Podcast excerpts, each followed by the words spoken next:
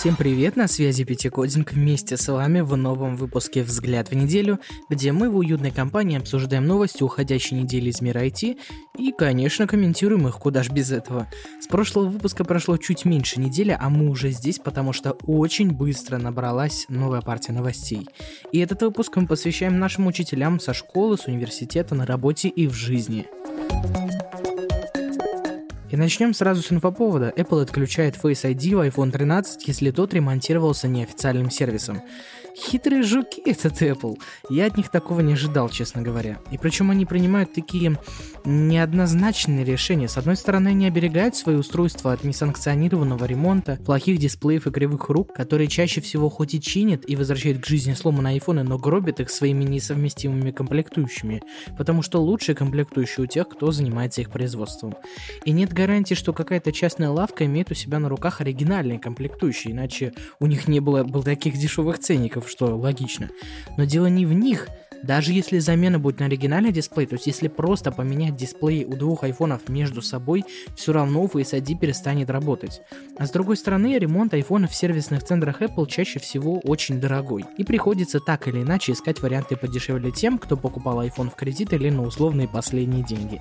Я сам, конечно, за ремонт официальными сервисными центрами, ведь чаще всего им не жалко, например, при починке наушников выкинуть один AirPod на утилизацию и заменить на другой. Ну, по крайней мере, такие щедрые были у меня Huawei, которые не так давно поменяли мне в моих TVS наушниках одно ухо за бесплатно по гарантии. Apple, конечно, сдерет за это пару копеек, даже если по гарантии. Не хочу наговаривать, но они славятся своей жадностью, умением за каждое телодвижение пользователя брать деньги. Могу ошибаться. Я очень надеюсь, что отключение Face ID прописано где-нибудь в настройках или выползает каким-нибудь алертом, иначе будет очень весело. Юзер побежал менять дисплей в айфоне, а как возвращается домой, обнаруживает, что iOS заблокировала ему Face ID. Вот это поворот! Если такие вещи будут происходить без предупреждения, то для Apple это стыдобище. А если рассматривать сам инфоповод, то мы против того, чтобы дела решались вот так радикально. Считаем, что достаточно просто предупредить пользователя в инструкциях или показать при первом запуске устройства предупреждение, что ремонт неофициальным сервисным центром может привести к проблемам с устройством. Двигаемся дальше. Российские власти уже думали, как внедрить приложение во все поставляемые в Россию устройства, но теперь вышли на новый уровень. Или мне кажется. Как-то годик назад мы слышали, что Яндекс планирует сделать поисковиком по умолчанию. Но это было так давно, неужели новости по этому поводу только сейчас? Похоже, что да. Правительство наконец приняло решение утвердить Яндекс в качестве поисковой системы, которая будет по умолчанию стоять в устройствах, продаваемых на территории нашей страны. В распоряжении при этом четко прописано, что пользователь должен иметь доступ к Яндексу или по умолчанию, или без дополнительных настроек. То есть условная модалка должна вылезать при первом входе в тот же Safari, где у вас спросят, какую поисковую систему вы хотите использовать, но на первом месте будет стоять Яндекс. Минцифры уверены, что это выровняет условия конкуренции. Кого вы лечите, ребят? Вы просто хотите отслеживать, кто яндексит про покупку и торговлю наркотиками и оружием. Дело вообще даже не в конкуренции. Хотя, с другой стороны, я заглядываю сейчас в Chrome на своем смартфоне и вижу, что Яндекс и так есть в списке поисковиков. В чем проблема, спрашивается? Непонятно. Кроме того, обновился список обязательных предустановленных приложений, приложений. Теперь в компах и ноутах будут стоять еще Яндекс Браузер и Касперский Интернет Security. В общем, Россия делает все, чтобы иметь доступ к вашему устройству через совершенно разные приложения. Здесь мы не видим, к примеру, Spotify или Facebook или Twitter, а вот ВКонтакте Одноклассники, да, куда ж без них, правда? Нет-нет, это не надо. А вот все, теперь деваться нам некуда, вот так вот. И все это море неадеквата и сумасшествия хлынет на нас с нового 2022 года. Куда деваться, Куда прятаться? А никуда. Надеюсь, это все можно будет удалить со смартфона, с компьютера и вообще отовсюду. Ура! Свершилось! Microsoft открывает Microsoft Store Win 11 для других маркетплейсов, в частности Epic Games Store и Amazon App Store.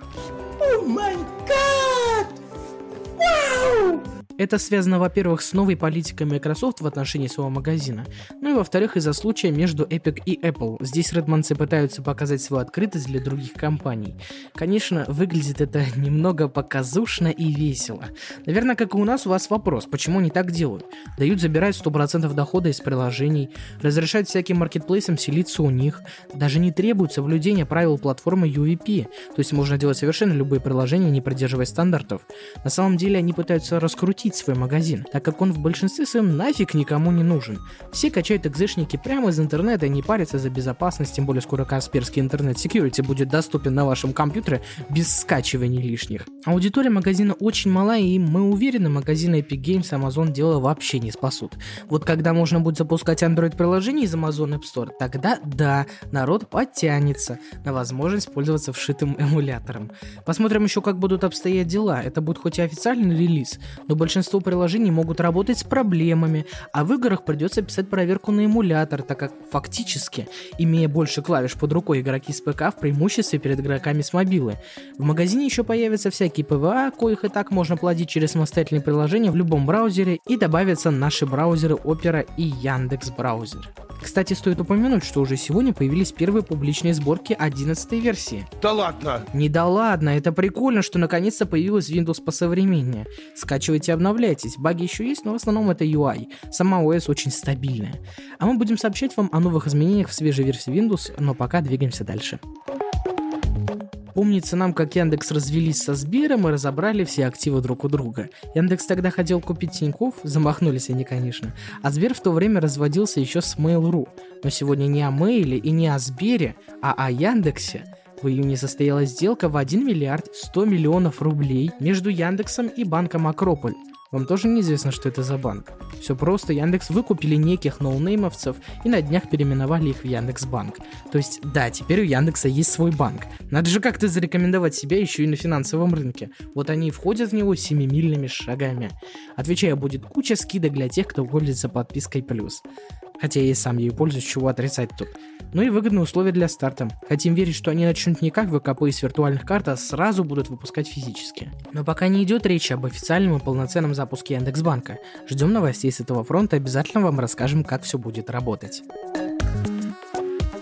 Мы не подписали, что следующая новость – мимовость. Просто это кринжовость, а не мимовость. Мы так надеялись, что этот проект не выйдет из бета-теста, но нет же, блин, надо было выпустить, черт возьми.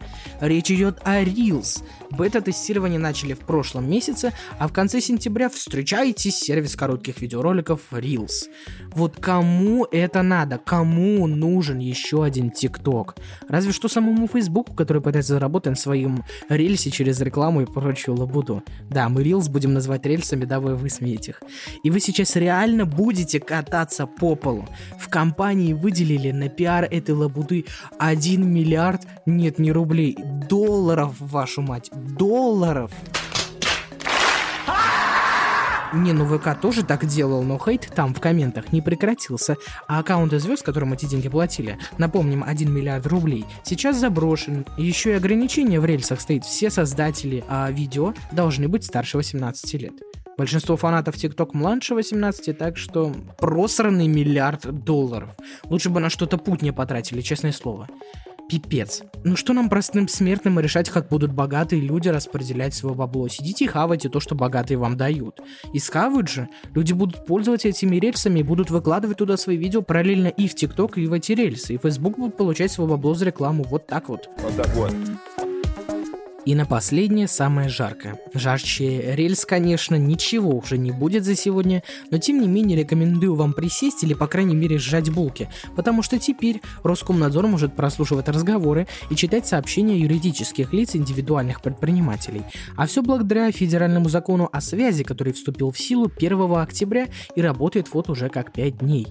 То есть теперь не только священные правоохранительные органы могут устраивать рейды с прослушкой. И как всегда отмазки, пояснить Пояснительная записка к законопроекту звучит так, будто правительство таким образом хочет бороться с серыми симками, которые продаются по дешевке из рук в руки, а потом выкупаются мошенниками, чтобы делать мошеннические операции.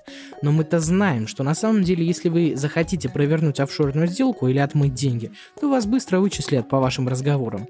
Прям как в те времена, только тогда жучки ставили ваши телефоны, и ФСБ сажали с наушниками за компы, а теперь все можно сделать дистанционно с парой кликов, и вот оператор связи уже предоставляет все данные правительству правительству. Ни от кого не спрятаться, нигде не скрыться, за вами везде следят. И чтобы этого избежать, как мы говорили, нужно начинать с себя, конечно. Не обсуждать важные вопросы в смс-ках, мессенджерах или по телефону, а только с глазу на глаз тет-а-тет. Там уже только человек, прислонивший ухо к стене или двери, узнает, о чем вы там говорили. Словом, будьте аккуратны, сейчас предприниматели и юрлица, а завтра уже обычные пользователи. И удивляться тут уже просто нечему. Вы слушали подкаст «Взгляд в неделю». Заглядывайте к нам в следующий раз и подпишитесь, чтобы не пропустить этот следующий раз. Также напоминаем о том, что вы можете поддержать нас материально и оформить донат по ссылке в описании выпуска. У микрофона был Павел, и я хочу поздравить всех педагогов с праздником. Спасибо вам за то, что вы делаете. До встречи. Damn. Uh.